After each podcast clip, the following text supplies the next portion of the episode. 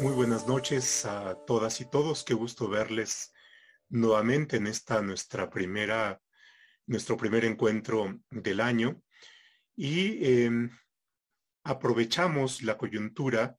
En este momento se está dando una, un ejercicio de parlamento abierto en el Congreso a propósito de una de las iniciativas más relevantes en esta administración, que Em, es una iniciativa de reforma constitucional a diversos eh, preceptos que eh, ha presentado el presidente de la República y que eh, ha desatado una gran polémica.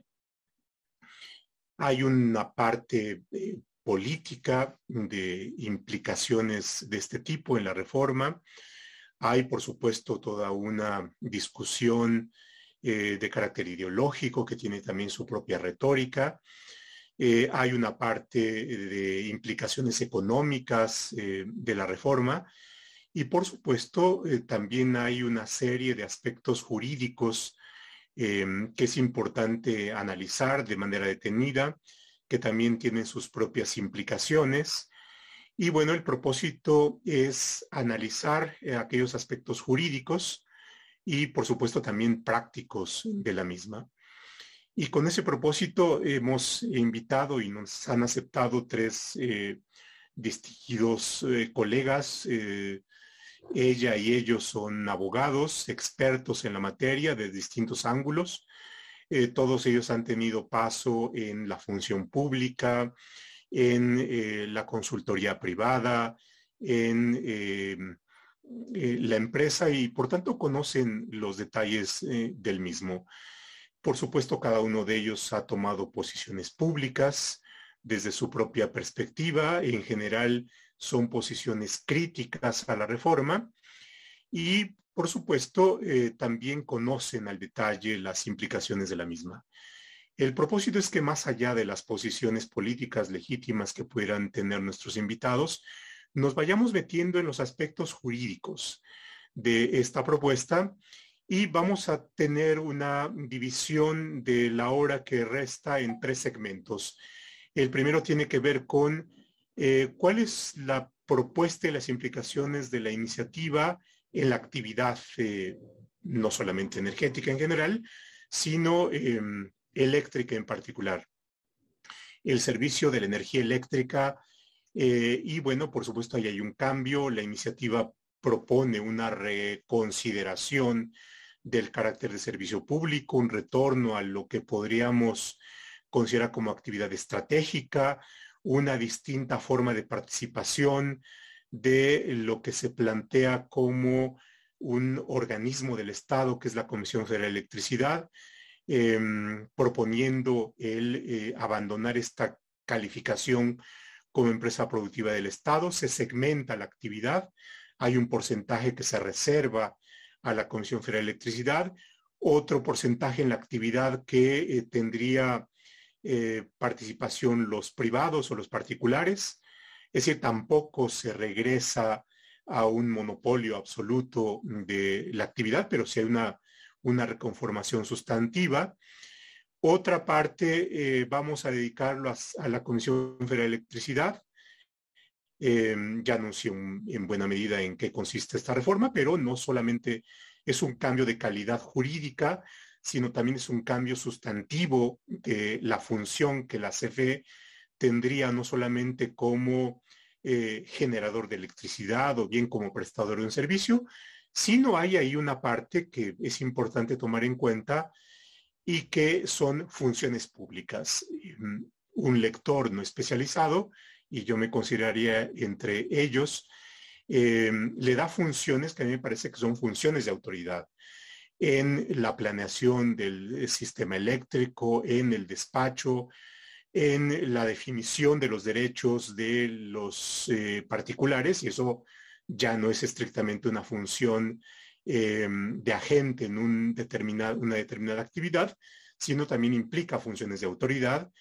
Y bueno, esto eh, pareciera ser que eh, desplaza a la Secretaría de Energía en la realización de las mismas, inclusive al mismo Ejecutivo.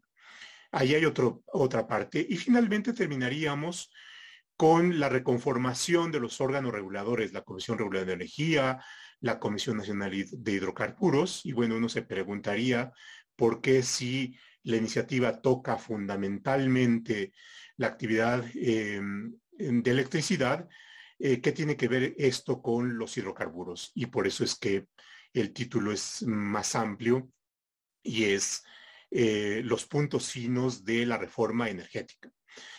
Bueno, pues para ellos tampoco quiero pasar eh, y, perder em, minutos en la presentación detallada de cada uno de nuestros invitados, pero Ileana, eh, Chema, Severo, bienvenidos a esta que es su casa de IntelliJuris. Y bueno, comenzaríamos sin mayor preámbulo a, hacer, entrar en la carnita de las cosas. ¿no? Entonces, para esto, para explicarnos muy sencillamente, eh, Karen Ileana, por costumbre le llamo Ileana, pero eh, creo que la mayor parte de nuestro público la conoce como Karen. Si nos das un primer eh, toque acerca de cuáles son los contenidos de la reforma y a partir de esto iniciamos la charla. Muchas gracias, Karen. Claro que sí. Muchas gracias, doctor, por la invitación, por la presentación. Es un honor estar aquí compartiendo reflexiones, mesas de debates con claramente distinguidos del sector, que lo conocemos en la práctica, lo hemos vivido en el campo, vivimos el calor de las instituciones tanto públicas como privadas, entonces creo que sí tenemos bastante idea de cuáles pueden ser las implicaciones un poco de esta nueva iniciativa del titular del Ejecutivo. Pues un poco lo que, para entrar ya en la carne, eh, lo que propone es un nuevo sistema eléctrico en el cual prácticamente el Estado va a recuperar la conducción del sistema eléctrico nacional a través de la CFE. La CFE se convierte en un organismo del Estado. Recordemos que derivado de la reforma eh, de 2013 en materia constitucional en el sector eléctrico, pues era una empresa productiva del Estado en donde en su momento se decidió que tuviera nueve subsidiarias, cuatro filiales y cuatro unidades de negocio. Esto también con una esfera y una visión de competencia económica y de ponderar la concurrencia en el mercado, que era un mercado incipiente que pasaba de un monopolio y tenía que transitar hacia los términos de competencia. Entonces ahora se establece que CFE va a ser responsable de la planeación, control eh, y va a ser autónomo en sus funciones y en su administración. Prácticamente, como bien adelanta, la reforma propone que justamente la electricidad vuelva a ser un área estratégica del Estado en los términos que prácticamente históricamente se fundaron para el desarrollo del sistema eh, eléctrico nacional. ¿Qué significa esto? Se incorpora la generación, la conducción, la transformación, distribución y abastecimiento de la energía como procesos indivisibles. A lo mejor ya más adelante cuando entremos en charla vamos a platicar un poco de cuáles son estas consecuencias. Eh, la CFE al integrarse como un solo organismo del Estado en forma vertical y horizontal, prácticamente elimina eh, varias de sus subsidiarias y únicamente se queda eh, CFE Telecomunicaciones, CFE Energía, CFE Internacional y CFE Capital. Y también, eh, si bien recordamos de la reforma de 2013, estaba la estricta separación legal y operativa para CFE y ahora se dice expresamente que se cancela esa estricta separación eh, legal. Se propone también que el SENACE se incorpore a la Comisión Federal de Electricidad. Recordemos que el SENACE, que es el Centro Nacional de Control de Energía, es el órgano eh, regulador y modelador más bien de la operación del sistema, ¿no? Entonces, eh, el Estado lo que pretende es a través de, de CFE llevará a cabo también el abastecimiento de la energía de manera exclusiva. Esto es importante porque se relaciona mucho con la propuesta en los porcentajes de generación que trae esta iniciativa. Expresamente se dice que CFE generará por lo menos el 54% del consumo eléctrico nacional y aquí un disclaimer muy importante, de manera permanente. Y señala que para esto se propone la colaboración en la generación eléctrica entre CFE y el sector privado y que dicha colaboración para poder participar en la generación se llevará a cabo eh, honesta y de buena fe al servicio de la nación. Es aquí cuando entra el porcentaje de participación que se deja para los privados, que es el 46%, que prácticamente eh, lo que dice expresamente el texto es que podrán participar en la generación hasta el 46% del consumo eléctrico nacional, sujetas a la planificación, al control del sistema eléctrico nacional, claramente a través de la CFE, y que de este 46% se incorporará mediante un mecanismo de adquisiciones por parte de la CFE. Ahí cuando establece de los mecanismos en los que eh, podrían participar la iniciativa privada, indica que será basado a través de los procedimientos de competencia y que CFE será quien despachará en orden de mérito los costos de producción, sujetándose a los requerimientos de seguridad y confiabilidad del sistema eléctrico nacional. Esto es importante mencionarlo porque eh, las cuestiones de confiabilidad y seguridad de la red han sido un tema en boga por parte del SENACE, por parte de CFE, porque con base en este argumento es que pretenden eh, recuperar la conducción del Estado. Prácticamente ahora la normativa ya otorga facultades discrecionales y amplias a SENACE para garantizar la confiabilidad del sistema y determinar las políticas o los mecanismos que consideren necesarios para, este, para que eso sea una realidad. Entonces, puede aplicar medidas extraordinarias de con estados operativos de emergencia, de decir cómo se despacha o quiénes suspenden el despacho. Esto también es importante porque recordemos que el primero de enero de este 2022 entró en vigor el nuevo código de red que prácticamente ya aterriza en la legislación secundaria un poco del espíritu de ley de esta iniciativa porque justamente ya cambia el modelo de despacho, pero a lo mejor más adelante entramos a hablar en eso. Y, y prácticamente, perdón. Eh, eh, que, has planteado un buen número de cosas. Ahora, eh, la iniciativa es muy insistente y también en el discurso de presentación que busca un objetivo. Y, es un objetivo cuantificable, el, el el que haya energía eléctrica más barata. Bueno, por supuesto, eh, el mercado eh, tiene una, eh, o se justifica en tanto que el consumidor puede recibir energía de mayor calidad y más barata. ahora está planteándose en la iniciativa este, el objetivo que puede ser cuantificable. Tendremos, si prospera esta iniciativa, que medir cuál es el costo de la energía al consumidor, pero ahí hay una, hay una parte importante. Eh, a través de cómo busca lograrlo regresando en alguna medida a la situación anterior.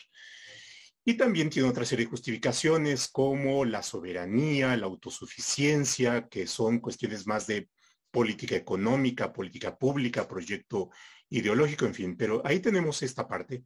Me gustaría con esto y de, a partir de lo que ha expuesto Karen, Em, ver cuál es la apreciación de, Severo a partir de los, de los propósitos y cómo los busca lograr y por supuesto que implica en derivado de la reforma la operación de la actividad, ya no sé si llamarle un mercado o no mercado, pero ¿cuál sería tu apreciación, Severo? buenas noches a todos, perdón, pequeño detalle. Em, me parece que hay que dar eh, rangos de, de, referencia Em, al describir la reforma eh, eh, eh, es, es, basta porque hay que acordarnos que las reformas constitucionales son como la punta de un iceberg. Em, uno ve la punta, pero no ve la parte que está debajo del agua, que es una parte muy extensa. Y las reformas constitucionales no solamente tienen implicaciones legales, tienen implicaciones económicas, financieras, es regulación económica, es reorganizar industrialmente un sector. Eso es muy importante. ¿Qué problemas requiere eh, eh, resolver México. Y esos problemas necesitan una solución. Y esa solución es una política pública. ¿Cuáles son los tres problemas básicos que tiene que resolver México? Uno es inversión en el sector eléctrico. Datos de órdenes de magnitud. Eh, México necesita alrededor de 100 mil millones de dólares para los siguientes 10 años más o menos. Ese cálculo se queda corto, es importante saberlo, porque ese cálculo no, no tenía bien computado lo que significa la transición energética para México. Me parece que el cálculo se queda pequeño. ¿eh? Em, ahora, esos 100 mil millones de dólares de aquí a 10 años son 10 mil millones de dólares anuales. La CFE obtuvo 1.450 millones de dólares, 1.500 millones de dólares el año pasado y 1.700 y tantos este año. Oye, ¿e-, ¿es porque son malos y no le quisieron dar presupuesto? No, es porque no hay. Esta discusión la hemos tenido 25 años. 25 años. El Estado mexicano no tiene los recursos para sufragar la inversión en el sector eléctrico mexicano. Por eso ha habido los ajustes en regulación durante los últimos años, durante los últimos 15 o 20 años. Eso es muy importante. Esta reforma constitucional resuelve la cantidad de recursos que se tienen que asignar a Comisión Federal de Electricidad o al Sistema Eléctrico Mexicano. La respuesta es un rotundo no. No multiplica los panes esta reforma. De ninguna manera. Las restricciones presupuestales que tiene hoy el Estado mexicano son las mismas que tiene con y sin reforma eléctrica. ¿Resuelve el problema lo que se puso sobre la mesa? No, no lo resuelve. Segundo punto, la competitividad de la industria. ¿Qué significa competitividad? Hemos visto a los industriales, eh, muy interesante, por cierto, participar en el foro. Y ellos han dicho, necesitamos energía eléctrica más barata. Lo han dicho los que tienen un contrato con Comisión Federal de Electricidad, no los que tienen un contrato bilateral necesariamente, los que tienen un contrato con CFE. Oye, necesitamos electricidad más barata. Oye, el modelo de industria que plantea la reforma constitucional, integrando verticalmente y succionando toda la cadena de valor hacia el Estado, que eso lo, veremos, eh, eh, ¿tiene incentivos de competencia hacia la industria? No, no las tiene. ¿No resuelve el problema de competitividad? No, no lo resuelve. Tienes dos mecanismos en política pública para resolver reducción de costos. Uno es regulación y el otro, y el otro son presiones competitivas. Ninguna de las dos las está resolviendo. De hecho, te está desapareciendo reguladores por un lado y está centralizando por otro lado todas las funciones de Comisión Federal de Electricidad. Y la tercera es resolver el tema de transición energética. Y como en serpientes y escaleras, te regresas a revisar el 1 y el 2. Oye, ¿tenemos suficientes recursos para la transición? No, no tenemos suficientes recursos para la transición. Eh, ¿Tenemos, eh, tenemos eh, un, esquema de competencia para reducir costos? No, no tenemos ningún esquema de competencia. ¿Qué es lo que se está poniendo sobre la mesa? A la problemática que acabo de describir, Pepe, se están dando dos soluciones que son muy sencillas. Una es eliminar el diseño institucional de pesos y contrapesos intergubernamentales en la CFE. ¿A qué me refiero? Desaparecer a la Secretaría de Energía y dar las atribuciones de planeación a CFE. Desaparecer a la Comisión Reguladora de Energía, darle atribuciones de, regulatorias y algo increíble que ni en la teoría parece broma, crear sus propias tarifas eso no se ve ni en los libros de texto. Crear sus propias tarifas es increíble. Desaparece la Secretaría de Hacienda revisando el presupuesto porque lo hace organismo autónomo. Desaparece del 134 constitucional, Pepe. Los recursos públicos, ¿qué es el 134 constitucional para nuestro auditorio? Todos los recursos públicos deben de tener los criterios de honradez, eficiencia, etcétera. Se elimina para los contratos más complejos, la adquisición de energía eléctrica, valga la, vale la pena mencionar que el único comprador en la reforma es la Comisión Federal de Electricidad. ¿Como para qué lo sacas del 134 constitucional? La verdad es que no lo entiendo. Entonces, pones un modelo que rasura toda esta parte institucional, la Secretaría de Hacienda, la CENER. Oye, regresamos a la historia. No, no regresamos a la historia. El primero que tuvo muy claro que había que tener una autoridad por encima de la Comisión Federal de Electricidad es quien la creó, Lázaro Cárdenas. Entonces, no es un, no es un regresar, es un paso adelante, pero es un brinco al vacío. No hay ni referentes históricos, no hay nada.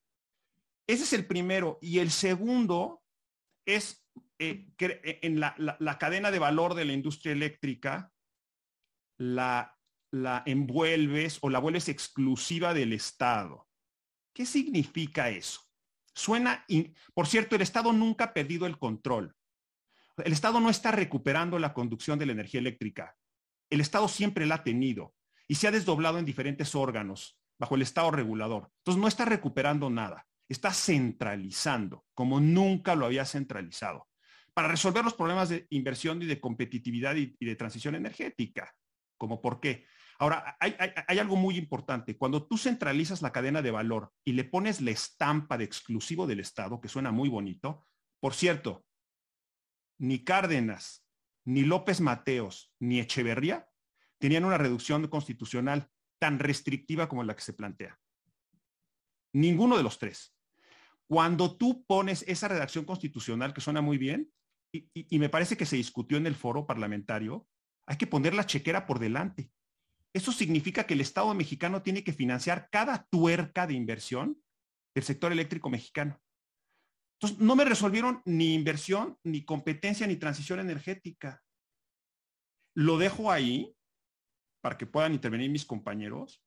Me parece que es una solución de política pública. El campamento está a 500 mil kilómetros de donde andamos. Estamos yendo en dirección contraria y no encontramos el campamento. Y estamos del otro lado de la tierra, me parece, para la problemática que tendríamos que resolver en México.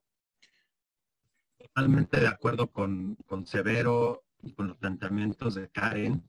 Em, empiezo por, por, esta idea de segmentar el mercado, ¿no? Eh, y establecer en el artículo 27, 28 constitucional que está destinado a consagrar la libre competencia y las protecciones en contra de los monopolios. Bueno, ahí se pondría esta segmentación del mercado eh, de un mínimo de 54% para, eh, para Comisión Federal de Electricidad en la satisfacción de la demanda nacional y pues un máximo de 46 para el sector privado. Eh, además de que, bueno, esos numeritos se verían muy feos en el artículo destinado a la libre competencia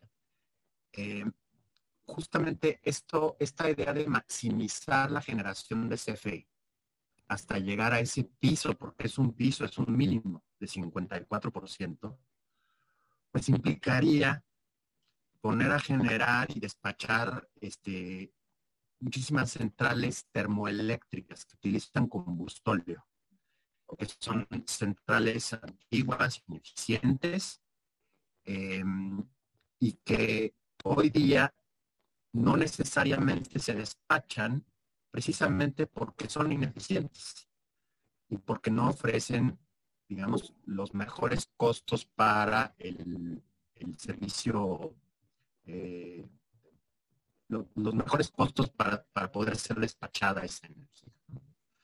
Eh, entonces, a la pregunta de, Pepe de si, y, y, retomando lo que decía Severo, ¿esto resuelve o atiende la proclamada o el proclamado objetivo de reducir los precios de la electricidad?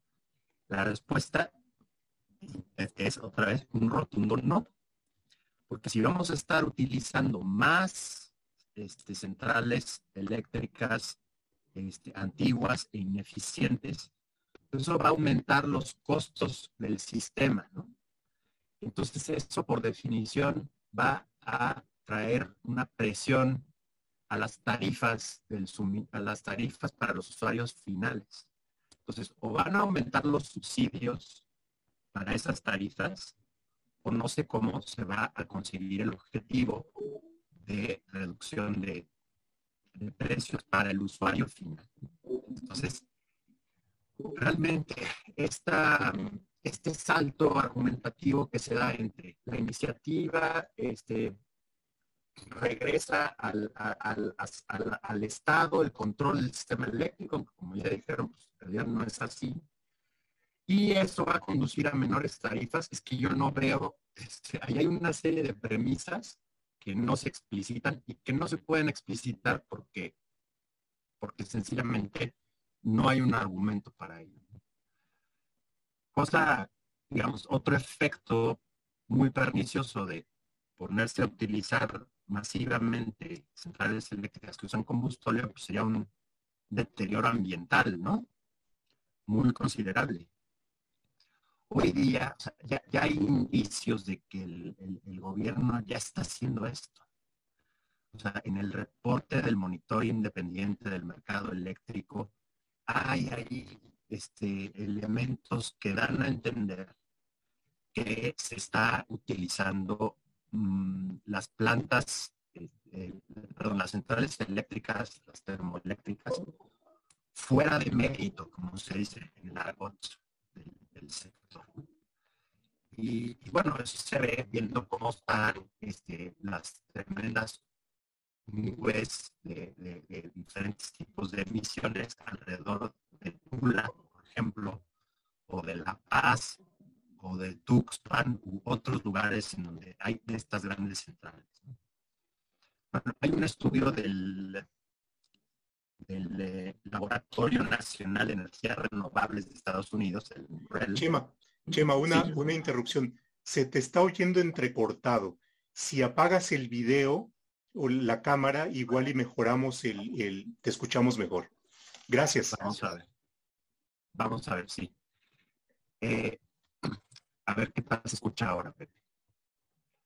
Decía que hay, un estudio recientemente publicado del Laboratorio de Energías Renovables de Estados Unidos que eh, concluye que de aprobarse, de aprobarse los mecanismos propuestos por esta reforma, tendríamos un aumento de emisiones de dióxido de carbono entre veintitantos y sesenta y tantos por ciento. Esto este, bajo diferentes escenarios. Uno diría, bueno, el rango es muy grande, pues, ¿cuál es la seriedad de un estudio así? Bueno, que el se planteó diferentes escenarios y en los diferentes escenarios, de cualquier manera, se llega a un resultado, pues, verdaderamente alarmante. Esto es solo en cuanto a emisiones este, de dióxido de carbono aumentarían las emisiones de otros contaminantes que directamente afectan la salud, como el eh, dióxido de azufre y otras este, eh, otros gases tremendamente perniciosos para, la salud y el medio ambiente. Lo dejaría hasta aquí nada más como para mostrar. Gracias, Chema. Sí. Gracias, Chema. Sí, tenemos ahí un, tema con el sonido, pero esperemos mejorarlo. Ahora, eh, con esto pasamos al, siguiente punto y ahí quien quiera tomar la palabra, adelante. Es, eh, la CFE va a tener un papel protagónico, eh, pero con funciones reformuladas, pues. No solamente va a ser generador, sino va a tener a su cargo también la, red y va a tener a su cargo el suministro, sino también asume otras funciones eh, de planeación, de, determinación de sus propias tarifas. Entonces vamos, a tener ahí un, animal administrativo algo raro y esto por supuesto tiene implicaciones. Em, para meternos esta parte del segmento, si alguno de ustedes quisiera em, intervenir, eh, Karen eh, había iniciado, así es que no te quiero quitar el impulso, adelante. Ahí yo creo que la verdadera pregunta es si es realmente viable, factible, operativamente hacer realidad esta reforma y los términos que plantean más allá de la ideología política nacionalista o de Estado que se propone y que encierra el espíritu de la misma. Y a lo mejor complementando un poco lo que decía Chema y Severo, y volviendo al 54% de la generación versus el, 44% de la generación privada, es importante mencionar dónde estamos parados al día de hoy. El día de hoy, eh, CFE solo puede generar o solo está generando el 33% de la generación para la demanda total en México, siendo que la iniciativa privada genera el 63% al día de hoy. Y ese 63% se divide en 33% de los productores independientes, 16% de la generación de aquellos que ya cuentan con permisos en términos de la ley de la industria eléctrica y 18% de los famosos autoabastos. Entonces, es importante también mencionar que el, IMCO, eh, el Instituto Mexicano para la Competitividad, sacó un estudio bastante interesante ahora a principios de este 22, en el que dice si realmente CFE podría cubrir ese 54% de la generación de la energía, como se plantea. Y plantea tres escenarios. Prácticamente lo que dice es, a CFE le costaría entre 406 mil millones de pesos y 512 mil millones de pesos para el periodo 2022 a 2028 poder cubrir ese 54%. El escenario 1 contempla que CFE invierte en la construcción del nuevo fotovoltaico en Sonora, que es el que alegan con el que están a favor de las energías renovables, y tiene que renovar entre 14 y 60, 60 centrales hidroeléctricas y el resto de la demanda se cubriría con termoeléctrica, carboeléctrica y, ciclos combinados. En ese escenario que contempla todo el discurso ideológico que ha planteado CFE, estaríamos ante un costo de 512 mil millones de pesos. En un escenario 2, en donde se aumenta el factor de las plantas de las centrales hidroeléctricas que son las que actualmente tenemos, de un 40 a un 60% y se construye un parque fotovoltaico en Sonora, despachando con ciclos combinados termoeléctricos y carboeléctricos, el costo es de 406 millones de pesos. Y el escenario 3 que hizo el INCO es, ¿qué pasa si se desea mantener la legislación vigente? Si realmente CFE compra su energía adicional de las subastas a largo plazo, como se planteó en la reforma de 2013, que los suministradores y los grandes usuarios pueden celebrar contratos anuales de 15, 20 años y se mantienen los certificados de energía limpia, porque recordemos que otro, eh, otra propuesta de la iniciativa es que se cancelen por completo los certificados de la energía limpia. Prácticamente eh, esto también, como decía Chema, impacta mucho en esta política de Estado que va hacia una cuestión de sustentabilidad, de generación limpia, que todos los demás países a nivel internacional la están siguiendo y pues parece que México iría en contra.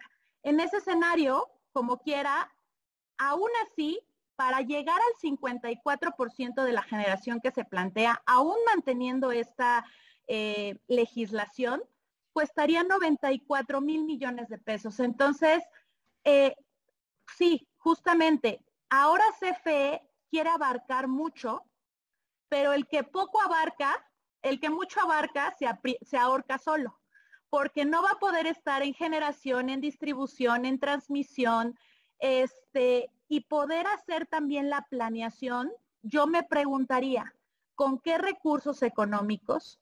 Con qué presupuesto se le va a asignar para llevar a cabo tal transición energética, con qué recursos humanos, tanto intelectuales como estratégicos, y con qué recursos operativos. Porque prácticamente con la absorción del SENACE y la desaparición de la CRE, pues ahí también hay una homologación de las unidades administrativas que habría que tener claro ahora eh, pues todas las demás funciones que hacía la CRED con el otorgamiento de los permisos, el otorgamiento de las modificaciones, quién las va a analizar, quién las va a llevar a cabo, este, prácticamente quién va a absorber todas esas funciones administrativas que son necesarias para llevar a cabo la operación eficiente del mercado, que para ser honestos, ahorita tampoco estamos en términos de eficiencia. ¿Por qué? Porque la reforma de 2013 proponía un modelo y un esquema competitivo con ciertas contrapesos y determinación de facultades, pero no la hemos dejado madurar. Esto fue en 2013. La ley de la industria eléctrica es de 2014. han tenido varias modificaciones las legislaciones secundarias, las disposiciones generales, los manuales de interconexión y aquella regulación que opera realmente el mercado.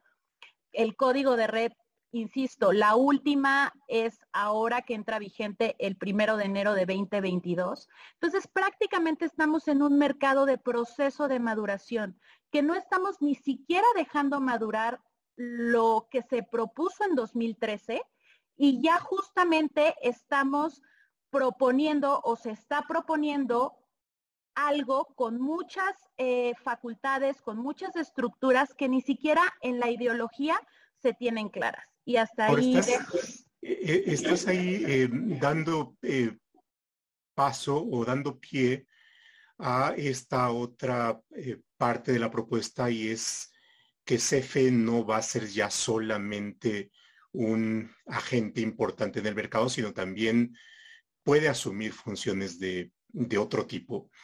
Y, ahí se verá tú que conoces eh, desde dentro y por tu propia experiencia profesional a la CFE, es qué implica esto. A ver, cuestiones tales como, ¿qué significa esto de la planeación? ¿Qué significa eh, o qué implicaciones tiene que la CFE defina su propia tarifa en condiciones monopólicas, ¿no? O, en condiciones de reserva. Em, ¿Qué implica que el SENACE eh, se sume a la estructura de CFE? Eh, pongo simplemente estas tres cuestiones o que asuma determinadas funciones de autoridad. En el chat hay una pregunta muy que tiene que ver con esto. Es, decir, cuestiones tales como se corta la luz. Bueno, esto que implica un solo efecto contractual o regresaríamos a lo que tendríamos antes como la consideración de, esto eh, como un acto de autoridad, ¿no? Eh, para, simplemente para notar una de las mm, posibles implicaciones. Sí, claro, eh, gracias por tu pregunta y voy a tratar de agarrar el pase de, de Katia de aquí y, de alguna manera em, avanzar unas yardas más. Em, eh, varias cosas. Primero, eh, me parece que hay que hacer una precisión. Propiedad pública no significa, Pepe, que se garantice el interés público per se. Oye, ¿y quién entendió eso? Pues Cárdenas. Eh, gran ordenador en lo político y en lo regulatorio y en lo económico. ¿eh? Y creo que tenía muy claro que tienes que dividir la planeación y la autoridad última de un organismo del Estado, porque los organismos del Estado naturalmente siempre reman para su propio molino. Y lo estoy diciendo de manera muy chusca, pero hay muchísima literatura económica muy seria y estudios desde, la escuela de Public Choice hasta todo lo que te puedas imaginar de organización industrial y, de, regulación económica. La propiedad pública no garantiza per se el interés público. Por eso son los pesos y contrapesos. Eh, esta reforma lo que propone es decir, oigan, ¿saben qué? ¿Por no, por qué no desaparecemos al legislativo y al judicial y nos vamos con el ejecutivo? Nos ahorramos una lana, decidimos más rápido Obviamente sabemos que no. Es exactamente lo mismo que sucede con la Comisión Federal de Electricidad. Lo entendió Cárdenas muy bien. Por cierto, hay que leer a Cárdenas. ¿eh? su, reforma es bastante moderna. Su ley es bastante moderna, 1939. Es más moderna que lo que está proponiéndose en la Constitución, por cierto. Ahora. Ahora, ¿qué sucede? No puedes tener a la misma entidad haciendo su planeación, sus tarifas, etcétera, porque se va a servir con la cuchara grande, porque, porque propiedad pública no es interés público, porque tú necesitas al Poder Judicial, al Poder Ejecutivo y al Poder Legislativo para hacer pesos y contrapesos. lo sabemos desde la Revolución Francesa, Pepe. Entonces, esto es, esto es inmenso, es, es contrario a toda la lógica y a todo lo que hemos aprendido en la, en, en, control de poder, etcétera, ¿no? ahora, en regulación económica, me parece que hay algo importante de hacer hincapié aquí. también hemos aprendido, y pongo un ejemplo, si hay un sistema complejo, es el sistema eléctrico chino. Están haciendo y lo pongo como un extremo, lo, he estado poniendo en varios, este, en varios escenarios, porque es un extremo, ¿no? Si utilizo Europa, van a decir que Europa, y si utilizo Estados Unidos, Canadá, vamos a utilizar a China, que es el paradigma de la propiedad pública y que están haciendo un esfuerzo, por cierto, están peleando el liderazgo eh, eh, eh, mundial en la economía ambiental. Entonces estoy poniendo un ejemplo exitoso desde el punto de vista económico. Lo primero que hizo China en el, sistema eléctrico chino, lo primero hace 20 años fue separar transmisión de la generación, siendo que todas estaban en la bolsa de sector público. ¿Por qué lo hizo China? ¿Porque se le ocurrió? No, porque entendió perfectamente bien que la primera señal de certeza en organización industrial del sector eléctrico es separar las carreteras de los automóviles. Es obvio, si, el dueño de una marca de automóviles es dueño de la carretera, no te quiero platicar cómo nos van a vender los automóviles, a qué precio nos van a vender los automóviles o si van a dejar circular a los otros automóviles. Es el, el 101. Oye, entonces podemos juzgar si es absurdo centralizar la transmisión otra vez en Comisión Federal de Electricidad. De hecho, eh, México fue muy inteligente. ¿eh? Planteó un, un esquema en donde no tuvo que vender la transmisión la dejamos adentro de la empresa estatal y el mundo lo compró. Compró que había certidumbre, porque la separamos jurídicamente y convencimos a los inversionistas. Eso es muy interesante. E echarla para atrás es, nos manda al mundo de las cavernas. Nos van a decir, bueno, que no aprendieron nada ustedes. Literal. Ahora, hay algo muy importante y que me gustaría poner sobre la mesa, Pepe, que es esta idea del 38% que genera CFE. Hay que entender por qué México hace reformas estructurales en energía y en otros lados. La verdad es que habría dos argumentos, ¿no? El tema de competencia, que ya lo mencionamos, y el tema financiero. El tema de competencia está bastante deslucido. ¿Qué significa competencia? Competencia significa que la constitución nos garantiza que nadie nos va a vender algo a un precio más alto de lo que vale esa cosa. Nadie te va a dar gato por liebre. Ese, es, ese en el fondo ese es el derecho de competencia. No vamos a dejar que nadie te venda algo a un precio mayor de lo que vale. Y para eso vamos a poner a todos a competir. Esa razón es suficiente como para reestructurar un sistema, el que sea, el eléctrico, para que haya competencia en donde se pueda porque no se puede en todos lados, en donde me lo permita. Pero el problema financiero era de tal magnitud en, México, es decir, no hay recursos para financiar la expansión del sistema eléctrico, que eso ha sido lo que ha empujado. El otro también, ¿eh? Pero lo que ha empujado realmente es, son los recursos. Entonces, CFE no tiene el 38% de la generación, tiene el 72%. ¿Por qué tiene el 72%? Porque los productores independientes son parte de los activos de comisión es una estrategia financiera que, usó el Estado mexicano a través de comisión para poder seguir expandiéndose.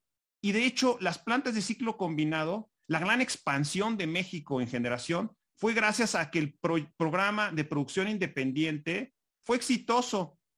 ¿Qué fue lo que hicimos, Pepe? Dijimos, oye, no podemos con deuda directa. A ver, viene el bono demográfico, estamos hablando de finales de los noventas viene el bono demográfico, tenemos que crecer, se nos está cayendo el margen de reserva, vamos a tener apagones, no estamos, estamos siendo el Tratado de Libre Comercio, necesitamos crecer. ¿Qué hacemos? Pues, perdón, de la chequera no puede salir. ¿Cómo le hacemos para que haya un impacto más diluido sobre, sobre, perdón, sobre el presupuesto? Se crea la figura de productor independiente. Entonces tú le vas pagando lo que te van vendiendo y lo que van consumiendo y claro, le firmas un contrato le un contrato de veintitantos años, pero se registra diferente en los requerimientos financieros del sector público. Eso es muy importante. No es deuda directa, es una contingencia. No es lo mismo. Solamente estás obligado a pagar todo si haces un chistecito como este. Cortar los contratos, por ejemplo. Entonces, si haces un chiste como estos en donde de repente revientas, perdón por usar palabras sencillas, pero creo que el auditorio es mejor, revientas el contrato, pues entonces sí hay una cláusula de aceleración y hay que pagar todo. Oye, ¿y cuánto tendrían que pagar? Bueno, de productores independientes nada más, en 22, según el, me parece que es el libro 7 del PEF de 2022, alrededor de 190 mil millones de pesos. Ahí me gustaría, Severo, si me lo permites, eh, plantear eh, una pregunta que nos hace nuestro auditorio. Francisco Vázquez García, la reforma propuesta conlleva riesgos de demandas de incumplimiento de inversionistas y nos pide comentar. Y quiero aprovechar esta pregunta para eh, pasar con Chema. Es, yo extraño, y debe haber alguna intención ahí, que la reforma no contempla cuáles pueden ser los costos de la misma. Y, lo que dice Severo y la pregunta tiene que ver con esto. Eh, entonces, ahí hay un problema. Eh, decir, si hay una, eh, si en este momento, según los datos de Karen, la producción privada es mayor al límite que se va a establecer, es que implica una afectación, ¿no?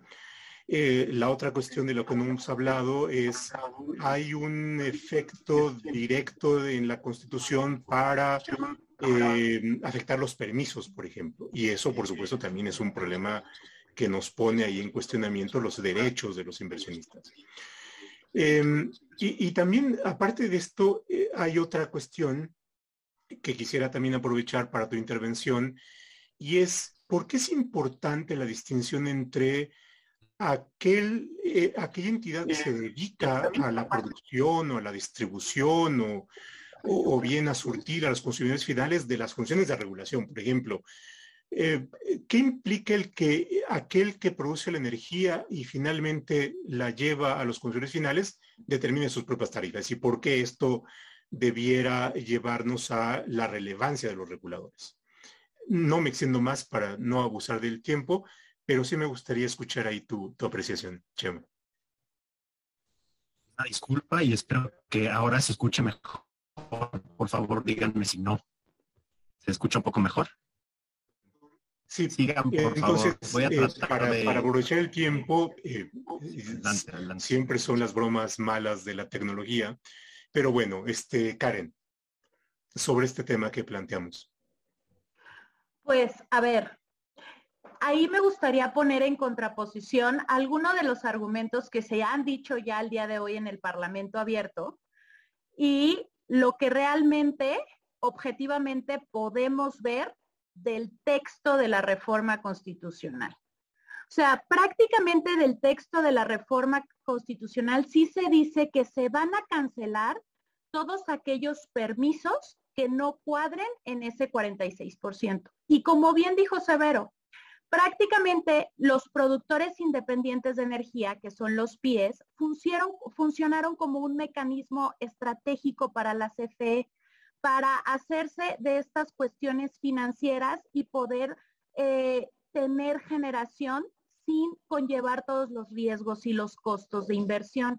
Por eso, nada tontos en el sentido de que en esta reforma constitucional se deja dentro del 46% los productores independientes, sin considerar excedentes, las subastas a largo plazo y este, construidas a partir de la reforma de 2013 y los los autoabastecimientos auténticos.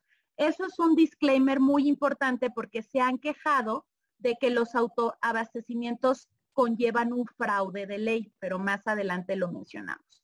Entonces, si vas a cancelar todos los permisos para circunscribirte a este 46%, pues claramente nos encontramos a una incertidumbre jurídica, a, a un cuestionamiento del Estado de Derecho de conforme yo invertí en su momento y analicé ese proyecto de inversión, pues prácticamente me estás cambiando las condiciones contractuales, las condiciones regulatorias de la noche a la mañana.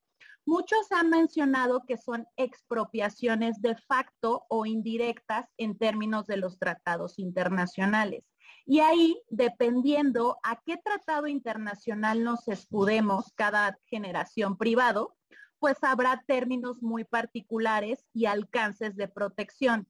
Sin embargo, lo cierto es, es que sí, si tú, el Estado, y en términos muy eh, de gente, empiezas a imponer atribuciones y facultades discrecionales sin una motivación técnica, operativa, legal y prácticamente con un establecido constitucional que te da la atribución de cancelar todos los, de, todos los permisos, sin importar la inversión en la que ya hayas eh, participado, pues claramente los privados van a querer indemnizaciones por esas facultades discrecionales y arbitrarias. Y para eso, en su momento, celebraron contratos de inversión, permisos y todo aquello que les garantizara esa certidumbre jurídica para su proyecto de inversión.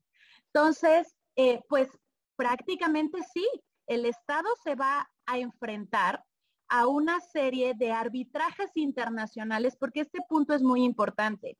Lo están queriendo elevar a reforma constitucional justamente porque, si bien recordamos, la ley de amparo dice que, el amparo no procede en contra de las reformas constitucionales. Y ahí hay unas tesis de jurisprudencia que han salido últimamente en el sentido de que no contra el texto constitucional en sí, pero sí contra los transitorios. Ya va, vamos a tener un debate jurídico respecto por qué vía procesal nos vamos, pero lo cierto es que sí, va a haber eh, arbitrajes de inversión, arbitrajes internacionales en el que claramente los privados van a querer proteger sus inversiones que no son dos pesos, estamos hablando de millones de dólares, de euros, y que prácticamente necesitan una certidumbre respecto a esos derechos adquiridos.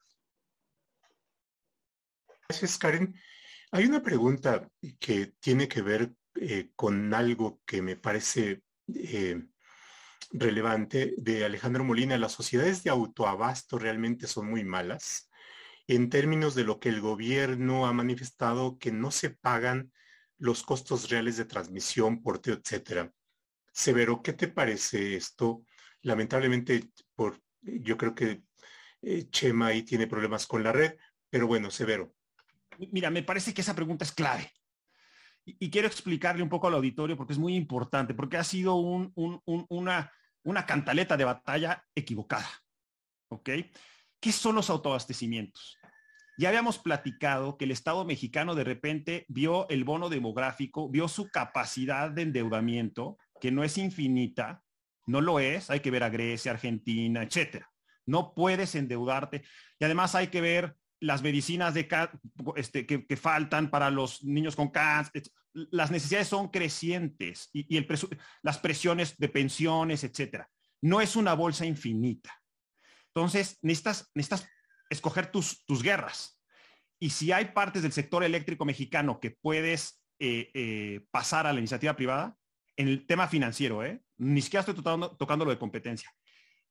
estamos en noventa y tantos. ¿Cómo le haces? Bueno, generas la figura de productor independiente, que ya la tocamos, y generas la figura de autoabasto. Y el autoabasto es, oye, si las empresas pueden generar su propia energía y pagar su planta, puede haber un esquema en donde pues ellos se financien y este, establezcan su planta y se puedan vender entre ellos, etcétera. Cuando eso, ese esquema empezó a aligerar un poco la carga sobre el presupuesto mexicano, sobre el presupuesto de egresos. Ahora, desde hace 20 años, el mismo grupo que está detrás del el armado de este modelo estaba ya en contra del autoabastecimiento, 20 años atrás. Estamos hablando de la ley de 1975 nada que ver con la de 2013. Y estaban en contra porque decían, no, es que nadie puede vender energía eléctrica más que la Comisión Federal, porque la Constitución dice que exclusivo es exclusivo del Estado, todo lo eh, es exclusivo de la generación, transmisión, distribución, abastecimiento, etcétera, para el servicio público. Hubo una controversia constitucional, bueno, tú las conoces, Pepe, una controversia constitucional contra el reglamento eh, de la Secretaría de Energía, no me quiero meter al reglamento, eh, y por qué no tenía nada que ver con autoabastecimiento. Y la Corte no dijo nada. Por más que buscaron el precedente judicial de que había un tema de inconstitucionalidad en autoabastecimientos, no, no lo declararon ilegal. Podía haber una venta. Ahora, ¿cuál es el conflicto? El conflicto es cuánto le están cobrando a los automóviles por el uso de la carretera. ¿Cuánto le están cobrando a los, a los autoabastecedores por el uso de la red de transmisión?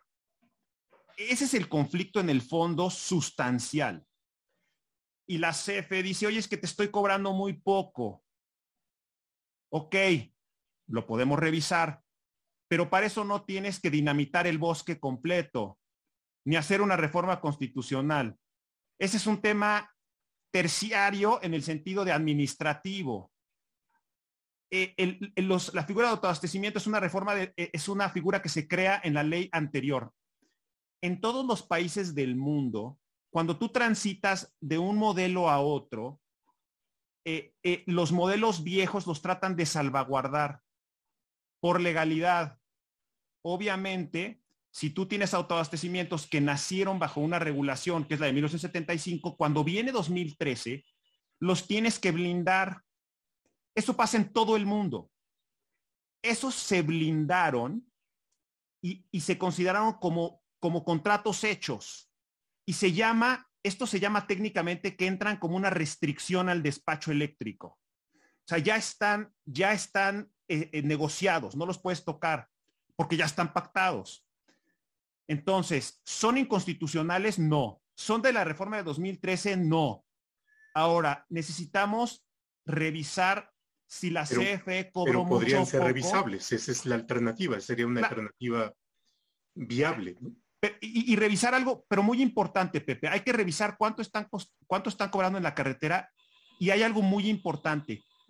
Hemos perdido de vista un tema importantísimo aquí, que como estamos discutiendo si cobrar un poco y los privados, etcétera, hemos perdido de vista la función regulatoria por excelencia, que es Quiero interrumpirte ahí porque regresó Chema y lo dejamos a medias.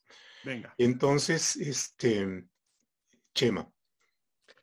No, pues a ver qué tal se escucha ahora. Mucho mejor, mucho mejor. Muchísimo mejor. Qué bueno y pena, me cambié al teléfono a ver si esto este, mejora las cosas.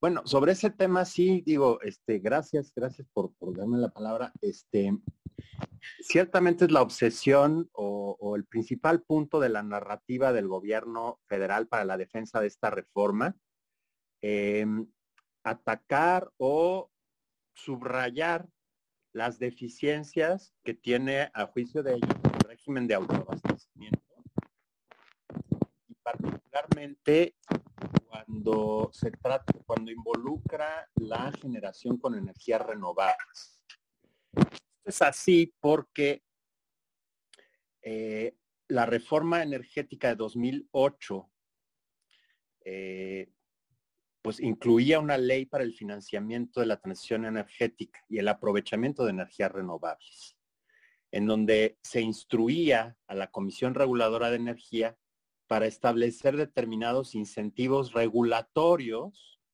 para que proyectos con energías renovables, particularmente en ese momento eólicos, fueran viables. Y ciertamente fue el, gran incentivo que permitió el primer auge de generación eólica en el país. Em, ese porteo verde, ¿no? Ese, esa tarifa que, cobran las carreteras por este, el tránsito de los coches cuando son renovables, pues sí, es, es, digamos, no quisiera decir que está subsidiado porque no hay un subsidio técnicamente hablando, simplemente es este, una cifra eh, que, que, que, permitió que se anclaran las inversiones y este, sobre todo con una técnica normativa regulatoria llamada la tarifa tipo estampilla postal, según la cual si generas energía en Oaxaca y la entregas en Puebla, pagas lo mismo por el uso de la carretera que si la entregas en Sonora. para explicarlo de manera muy básica, ¿no? Entonces, ¿por qué el, el, gobierno dice, bueno, y entonces, ¿cómo es que tantos OXOs estén siendo atendidos a partir de energía eólica y esto es un, este, un gran costo administrativo para CFE? Bueno, puede que tengan razón, o sea, puede que haya un punto ahí atendible, pero como dice Severo, para eso no hay que reformar la constitución en, este, y digamos volver a un, bueno, ni siquiera volver, establecer un régimen con un tufo pues tan estatista que, que, que recuerda a, como a Corea del Norte o a países de ese tipo, en donde todas las actividades de, de, la cadena de, un valor, de, de valor de un sector las hace el Estado, tenga o no tenga dinero para ello. Eh, lo dejo ahí para continuar la conversación.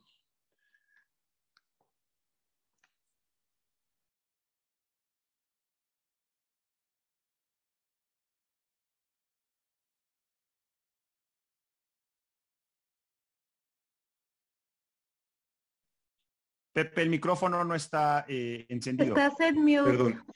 Eh, eh, muchas gracias, Chema. Estamos ya en el límite de la hora y no queremos abusar del tiempo de, de todos ustedes, eh, pero para cerrar esto, una última reflexión. Así es que eh, comenzamos contigo, Chema, para aprovechar que ya es, tienes el impulso. Bueno, pues muchísimas gracias y, y retomo lo que preguntabas hace rato, Pepe, la importancia de la regulación, de separar la regulación de la política pública y de separar la regulación, obviamente, de las actividades económicas involucradas.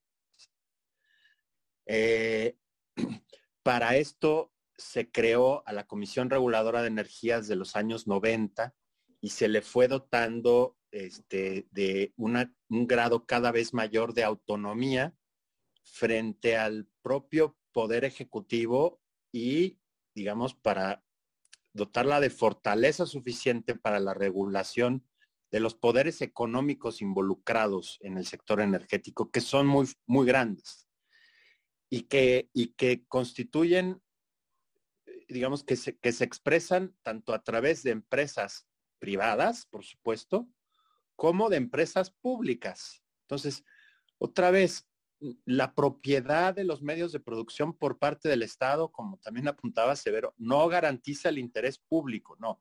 El interés público lo garantiza la regulación de, de aquellas actividades que en, en, mercados en donde hay poderes dominantes, como es el caso, o monopolios naturales, como es el caso, o externalidades negativas, como también lo es. Bueno, ahí haya órganos que se encarguen de controlar al poder y de pues ejercer lo que alguna persona me, decía el otro día que es como la utopía liberal, pero en el mejor sentido, ¿no? De, de tener a un Estado, no un Estado ausente, porque eso sería una utopía más bien como libertaria, sino a un Estado que se toma en serio eh, su papel como garante de derechos y por lo tanto este, le clava los dientes al poder. Así se encuentra ese poder en la CFE como empresa del Estado, en Pemex como empresa del Estado, o en Iberdrola, o en cualquier usuario. O sea, hay que, hay que, este, digamos, desde luego, limpiar de, eh, de la discusión esta idea de que interés nacional e interés del pueblo mexicano es igual al interés de CFE. Para nada. Eso no es así y creo que hay que desenmascarar esa parte porque mm, pues eh, contamina toda la discusión esa, esa, esa, esa falacia. Gracias, Chema. Severo. Eh, me parece que aquí hay dos puntos importantes. El centro del debate debe ser el ciudadano. Eh, aquí no importan las empresas privadas ni las empresas públicas. Es cómo tengo la energía más barata para los mexicanos en el momento que la necesitan y de la mejor calidad, cuál es el mejor modelo para ello. Eh, me parece que el reto que tenemos hacia adelante, Pepe, es monumental. no solamente es cubrir la demanda, sino es la transición energética.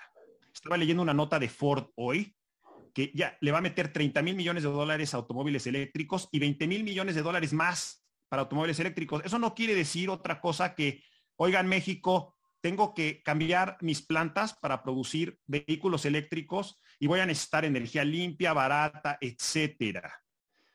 Esta reforma resuelve, no resuelve. unos números de la Agencia Internacional de Energía. De 1.2 trillones de dólares anuales que se invierten en el planeta, vamos a saltar a 4.3 trillones de dólares anuales en energía renovable. ¿Qué intermitencia, ni qué intermitencia, ni qué variabilidad? 4.3 trillones de dólares. ¿Cuántos empleos se van a crear? Alrededor de 30 millones de empleos. Alrededor de energía y energía limpia. ¿Cuánto de ese pastel se quiere llevar México? Y una parte muy importante, Pepe, que tenemos un resabio histórico en el tema regulatorio político y quiero tomar ese último punto que dijo Chema. Eh, eh, eh, tenemos, nuestra regulación está viciada de alguna manera. Y por ejemplo, en esta discusión de la transmisión, etcétera, lo que ponga sobre la mesa Comisión Federal, por ejemplo, si pone, oye, te tengo que cobrar 10 pesos, no necesariamente es lo que se debe de cobrar. El papel del regulador es decir, a ver, a ver, a ver, no. Vamos a estudiar cuánto cuestan las líneas de transmisión en otros países cuesta 9, 8, 7, ¿qué características tienes tú? Y se negocia. Porque aquí estamos, aquí estamos en una, en, una discusión muy compleja, en donde dicen, oye, Autobasto, por ejemplo, no me estás pagando la transmisión, oye, ¿cuánto me quieres cobrar? 55. Oye, deben de cobrar 55, 35, 45, 65 o 75. A lo mejor se está quedando corto comisión, pero no es, no es un voluntarismo, no es un voy blindado en la regulación, porque como soy el gobierno, que no es el Estado. CFE no es el Estado mexicano. El Estado mexicano es población, territorio y poderes públicos, orden jurídico, autoridad, bien público temporal, lo que le quieras poner, le puedes poner la cereza que quieras, pero comisión no es el Estado mexicano, es el gobierno. Entonces, hay que, eh, tenemos que cambiar el discurso, hay mucho terreno que tenemos que caminar. Eh, el regulador debe de ser un regulador muy fuerte, que aguante el impacto político de los privados y del sector público, porque no, las cuentas del sector público no son las cuentas que deben de ser, porque el, que, el que las paga al final es el ciudadano, y el ciudadano está fuera de la discusión, nada más ve pasar la bolita. Hay que reposicionar el, el, fin último de todo esto, que es el ciudadano, que son empleos, que son los jóvenes que están estudiando ahora, qué tipo de trabajos van a tener hacia adelante, qué es las repercusiones que va a tener que el sector energético mexicano está paralizado, paralizado desde hace tres años y las implicaciones que eso va a tener, me parece que la reforma que está puesta sobre la mesa no resuelve ninguno de los puntos que tiene atorado el país o los retos del país. Muchas gracias. Eh, Karen. Pues retomando un poco lo que las conclusiones que son de Severo y de Chema, yo creo que aportaría la cuestión de eficiencia. Estamos perdiendo el foco de, estamos ante un sistema de red. En lo que nos preocupa es ser eficientes operativa, jurídica y técnicamente porque la energía es un commodity que impacta a todas las industrias, impacta a la economía mexicana e impacta a los ciudadanos de a pie con, el, con, con las tarifas finales. Entonces, la regulación que propongamos o que esté orientada a rediseñar este sistema eléctrico nacional tiene que basarse en términos operativos de eficiencia, de seguridad y de operatividad. Y eso no lo debemos de perder en mente, en el sentido de cómo se disminuye, si hay costos, hacer un análisis objetivo y técnico de realmente en dónde se focalizan esos costos, quiénes los absorben, quiénes son los, los verdaderamente afectados y volver a la mesa de discusión con el tema de la eficiencia. Uno, esa sería una conclusión. La otra, ¿cuál es la política de Estado estamos diseñando y el diálogo o el mensaje que estamos mandando a la esfera internacional. porque no solo está en juego las inversiones nacionales, sino también las inversiones internacionales y la política hacia una transición energética de generación de energías limpias. ¿Cuánto nos va a costar este rezago versus con otros países en cuestión de política de Estado, de temas de regulación y de temas de inversión? ¿Cuánto nos va a costar recuperar en tiempo todos los estragos o las posibles malas decisiones de esta implementación?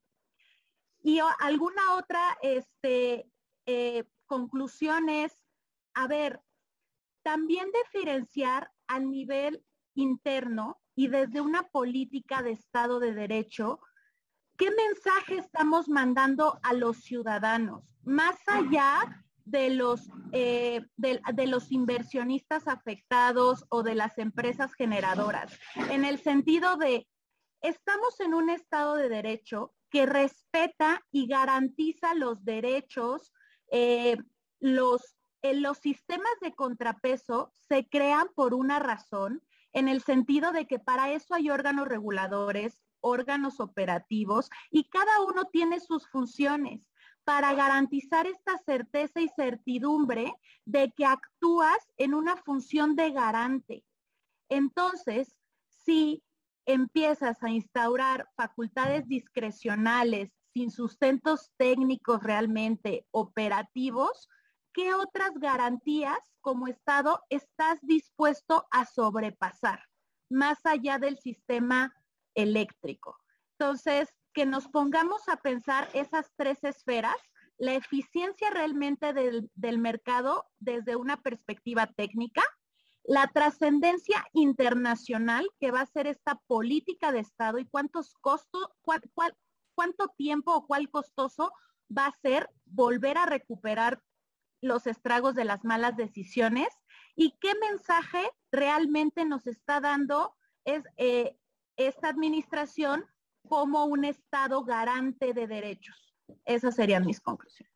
Pues muchísimas gracias, Karen, Ileana, Severo, José María, por estar aquí con nosotros en esta eh, charla.